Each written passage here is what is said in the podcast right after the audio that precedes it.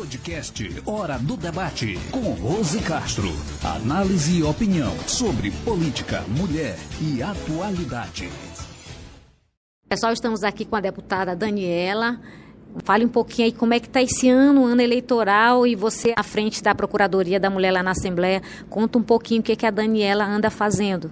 Nossa Rose, é um prazer poder falar contigo novamente. É um prazer também ser ouvida por todos vocês que nos acompanham. A gente tem um trabalho intenso pela frente. Nós sabemos que logo, logo se aproxima aí um, novo processo eleitoral e a gente precisa conciliar isso tudo com o mandato, porque a gente precisa continuar produzindo. A gente, nossas atividades parlamentares continuam, continuam na Assembleia Legislativa durante a semana, aos finais de semana viajando pelo interior do estado e muita coisa boa tem por vir. A gente que vai para uma reeleição agora com mais experiência, com uma bagagem, com muito mais trabalho pela frente, eu acho que isso também tem muito a nos ajudar. É, a Assembleia está bastante, já iniciou o ano bastante movimentada, o cenário político mudou bastante dentro da casa, hoje a casa encontra-se totalmente dividida né, entre algumas alas políticas. Eu espero que o, eu espero que o, o respeito seja mantido, né, que as diferenças políticas elas se restringam a fora da casa,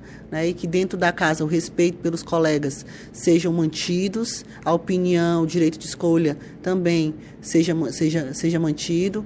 E nós estamos prontos para continuar a fazer, eh, a, a continuar a dar andamento ao nosso mandato e tentar fazer com que esse ano seja ainda mais produtivo que os outros três. Você que é uma pessoa que é referência hoje em dia para as mulheres no Maranhão, tem muitos projetos, né? São mais de 20, né, Daniela, em prol da mulher, né?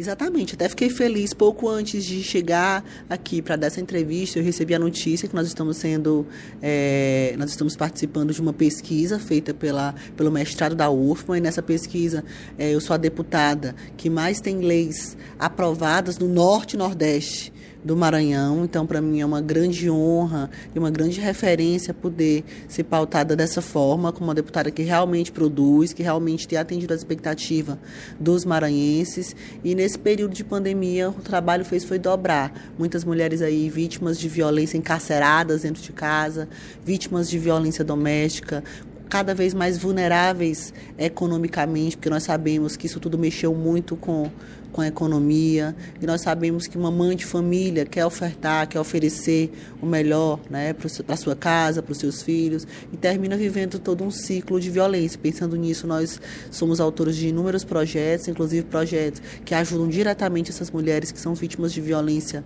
doméstica, como o projeto, o anteprojeto, que institui é, que institui o aluguel social Maria da Penha, que é um subsídio no valor de 600 reais, na qual o governo do estado do Maranhão paga para essas mulheres, mulheres que estão sob medidas protetivas e que se enquadram em alguns parâmetros da lei. Hoje elas podem contar com esse subsídio para ajudar no aluguel, para ajudar a se manter dentro de uma casa. Pensando nisso também, nós também somos autoras. Sou, sou autora da Lei dos Condomínios, não existe essa de briga de marido e mulher, ninguém mete a colher, pelo contrário. Salva a mulher. Salva a mulher, as pessoas têm que meter a colher sim, porque uma denúncia pode ajudar, pode ajudar a evitar até um caso de feminicídio, né? pode quebrar um ciclo, uma barreira, pode afastar o agressor que naquele momento está ali batendo, agredido verbalmente ou fisicamente a mulher, e que depois essas agressões podem se tornar até um caso de feminicídio mesmo. E a denúncia pode impedir que isso aconteça. Então, a partir de agora, a partir da, a partir da, da, da sanção dessa lei, todos os condomínios são obrigados a denunciar a qualquer indício de violência contra a mulher, contra idosos, crianças ou adolescentes. Os condomínios são obrigados a fazerem a denúncia. Então, são duas importantes leis dentro de 20 que nós temos sancionadas, são duas importantes leis que amparam, que amparam mulheres maranhenses. Maravilha. Daniela, eu quero te agradecer pela entrevista. Agora eu estou sabendo que em breve, aí na próxima semana, vem um, você vai fazer uso da tribuna com declarações bombásticas. Eita, Rose! Ela dá spoiler. Não, na verdade a intenção não é fazer declarações bombásticas, na verdade a intenção é de usar a tribuna da forma que ela deve ser usada, ser a voz de tantas mulheres maranhenses que são vítimas de tantos tipos de violência, seja violência psicológica, seja violência física, de tantos tipos de violência, é usar a tribuna para, através da minha voz, dar voz para tantas mulheres maranhenses.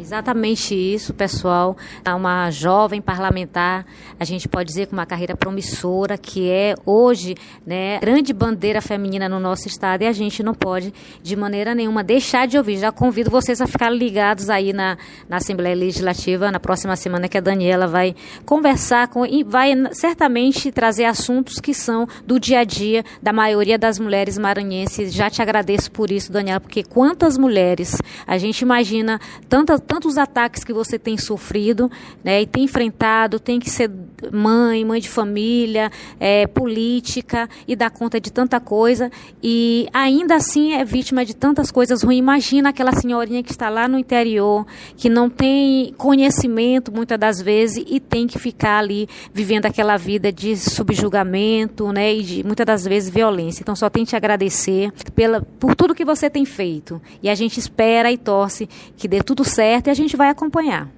Ah, eu agradeço demais esse espaço e realmente é uma pauta que a gente precisa defender, que é a pauta da mulher, a gente precisa falar. Nós somos tão poucas representantes na Assembleia Legislativa do Maranhão, em um universo de 42 deputados. Hoje nós temos a maior bancada, que ainda é muito pequena, que são de 10 deputadas. É, na bancada federal, nós não temos nenhuma mulher deputada federal.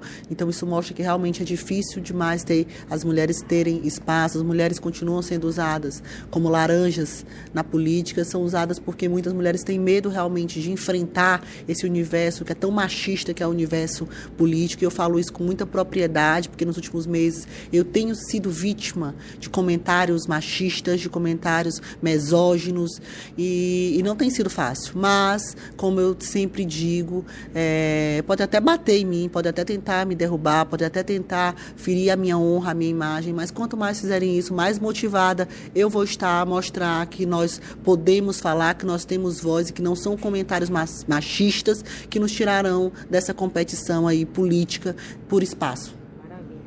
Obrigada. Este podcast está disponível nas plataformas Anchor, Spotify, Heikel, Rádio Public, Pocket Podcast, no Google Podcast, na SoundCloud e no YouTube. Você sabia que você pode apoiar este trabalho de acordo com a sua plataforma de áudio preferida? Basta você se inscrever, seguir, assinar ou favoritar. Assim, além de apoiar, você receberá uma notificação sempre que for postado um novo conteúdo. Eu sou Rose Castro e agradeço a sua audiência. A gente se encontra no próximo episódio.